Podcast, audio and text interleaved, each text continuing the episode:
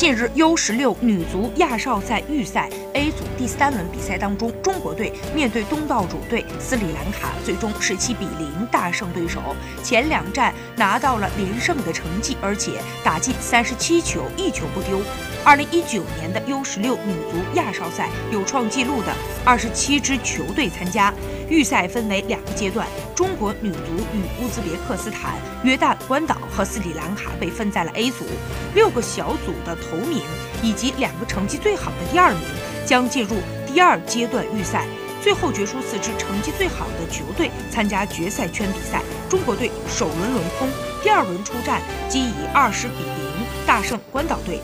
A 组前两轮过后，约旦一胜一平积四分，占据了小组头名。中国队目前两场比赛全胜，下一轮比赛将面对约旦，比赛时间是二十一号下午。